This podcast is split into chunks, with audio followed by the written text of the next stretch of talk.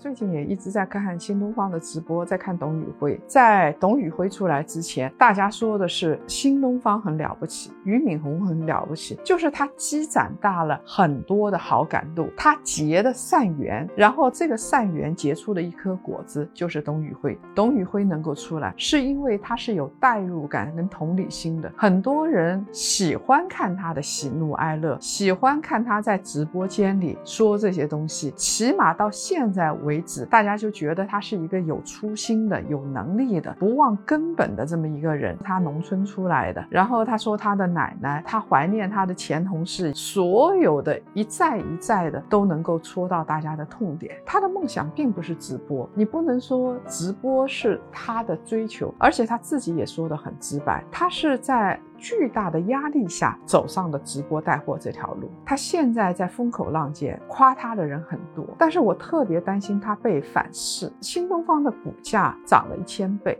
一个月，很多人他会去追涨，赚了钱的人他会把你捧得高高的，但是并不会从心里感谢你。如果有人一旦亏了钱的话，他一定会揪出一只替罪羊。我很担心到时候是不是董宇辉？就有的上市公司啊，我们知道它每隔一段时间。它会迎来风口，然后它就起来了，飞得特别高。通常我们会说这些上市公司是天时地利人和。天时的话，就它本来就是政策来了风，风口期来了。你比如说像做光伏，比亚迪王传福说的，他说你把中国的西部那些荒漠全部都用光伏覆盖满了，那我们就完全就不用现在的这套发电的模式了。这个是天时，地利的话就是刚好是所有。人的内心都呼唤这么一个东西，然后你刚好很幸运又站在那个点上，然后你的公司又不错，所以这个是天时地利人和。